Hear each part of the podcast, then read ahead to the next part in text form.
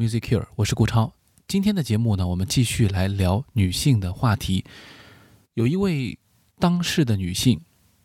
我觉得她可能是很少有能够在古典音乐圈当中非常的受到尊敬的同时，在全世界享有崇高的声望，并且吸引了很多平时不听古典音乐的人也会走进音乐厅。我还记得当时她到上海来演出的时候，呃，可以说真的是万人空巷啊！大家为了抢一张他的票，呃，不惜花费重金，呃，甚至于呢，呃，也有很多黄牛啊炒到了天价。这个人呢，就是来自阿根廷的钢琴家马尔塔·阿格里奇。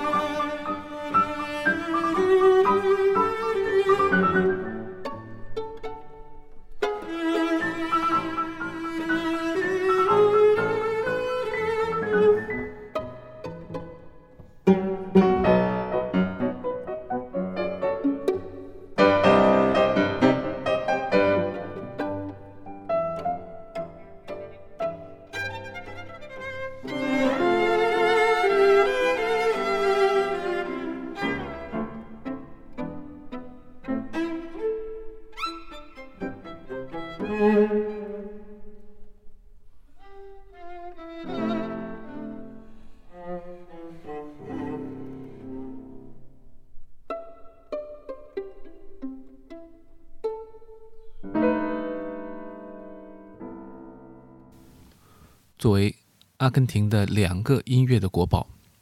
那我把阿格里奇和探戈放在了一起，选择了这首基塞维特的悲怆的探戈作为呃我们今天开始的第一个曲子。那阿格里奇呢是一个对我来说确实也是非常特特别的一个人，因为他的现场演奏的确是无可替代。有很多朋友会问啊，听一首古典音乐曲目，到底两个人之间的演奏有多大区别？我想听一个普通的钢琴家在听阿格里奇的演奏，你一定能感受到这种差异。阿格里奇的这种魔法，呃，可以说在呃现代的舞台上是非常少见的。所以对于绝大多数人来说，可能他们会觉得同一首曲目没有什么太大区别。我也觉得也是正常。但是，当你深入的去、用心的去听一个音乐、看一部舞台作品，或者欣赏一段舞蹈，呃，同样的作品，不同的人来演绎，它就是会有不同的效果。当你能够辨别这一点的时候，很可能你就是一位非常呃出色的舞台艺术的欣赏者。我们不断的走进剧院，或许也是因为这个原因，去感受不同的人的演奏风格，不同的人的表演的方法。那么在这些细微的差异当中去品味，那么这个和任何生活当中的一种比较都和一样啊。最后的结果带来的是无穷的乐趣。阿格里奇的演奏就是一个可以给人带来乐趣的这样一种表演。当然，她作为一位女性。在舞台上展现出来的他的这种独特的性格气质，也是让人着迷的。这不在他的演奏当中，却也通过他的演奏体现出来。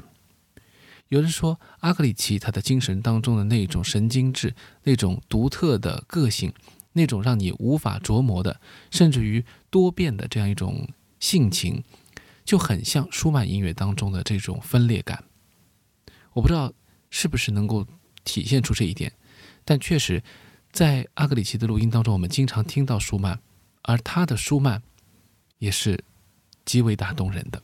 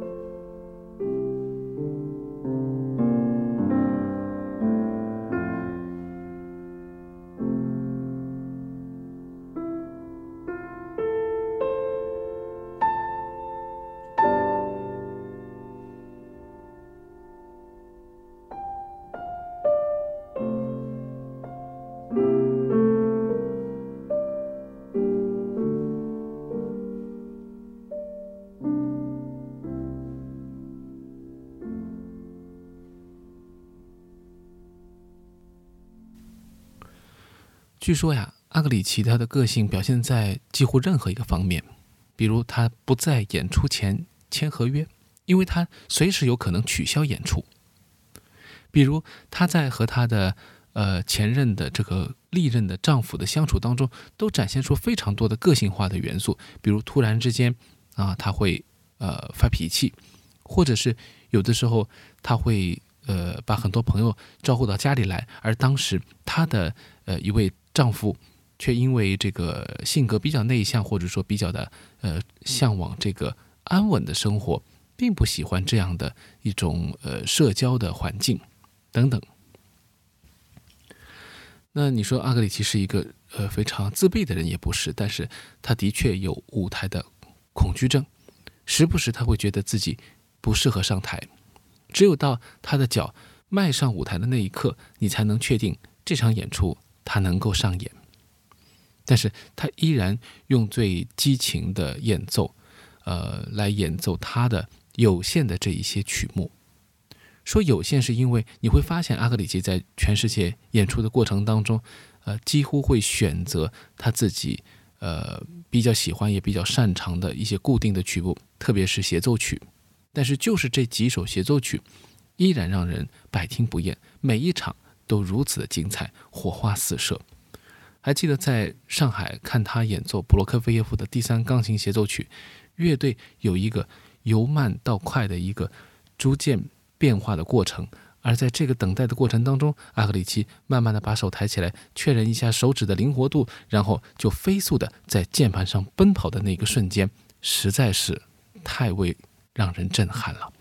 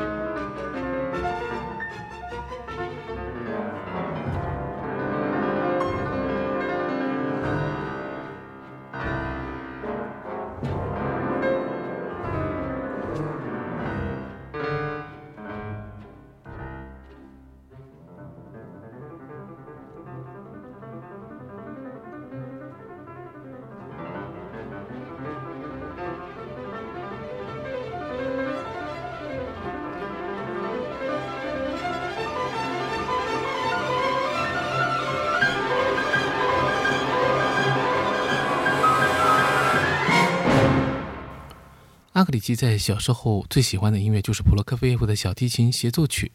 当然还包括其他的一些色彩缤纷的作品，比如拉威尔的《达芙妮与克罗埃》，这都是二十世纪的时候呃非常著名的交响乐作品。最大的特点就是用丰富的色彩性以及情绪变化来展现出音乐的可能。当然，他的演奏呃我们说还是包括了很多不同时代的作品，比如。贝多芬的钢琴协奏曲，他也曾经演奏过第一和第二，那么也是在舞台上呈现的次数比较多。但是后期的贝多芬，他几乎很少弹。有一个记录说呢，他曾经因为在童年的时候在家乡看到过智利的钢琴家阿劳演奏的贝多芬第四钢琴协奏曲，并发誓再也不会演奏它，因为他觉得那一次的感受太震撼了，他自己都无法再去说服自己演奏同样的一首作品。就是这种演奏个性。让人很难去理解，但是或许正是这个原因，阿格里奇选择他直觉最喜欢的作品，或者说最能够演奏的作品。这些作品或许并不是曾经带给他最大感动的曲目，或者说最贴近他内心的曲目，但是一定是他在此时当下，呃，或者说在决定曲目的那一刻是愿意去表达的。他就是这样的有个性。当他需要的时候，他会毫不疑问的去执行它。而他不需要的时候，他会极力的不顾一切的去放弃它，哪怕在去美国最初有开展演奏生涯的那一刻，他都会选择去放弃和伯恩斯坦指挥的纽约爱乐乐团的合作，以此带来对他名誉和经济上的巨大损失，在所不惜。这只是他在当下的那一刻做下的一个非常直觉的决定而已，而他的直觉。是他的音乐当中最宝贵的部分。我们不能说这一定是女性的直觉，但却是在阿格里奇的音乐当中，我们听到了一种只属于他的表达方式。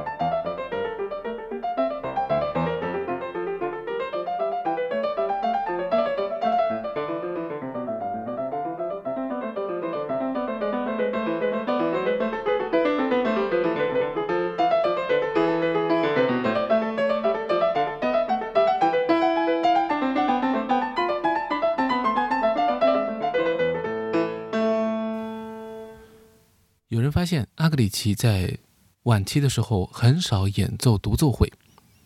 他只选择协奏曲或者是室内乐来演出。有一种推测是，阿格里奇更喜欢在舞台上和别人一起演出，而不是自己独自发声。因此呢，他的音乐当中总是有很多呃非常精彩的合奏的段落。如果大家有兴趣啊，一定要多找到一些呃阿格里奇的合作的录音来听。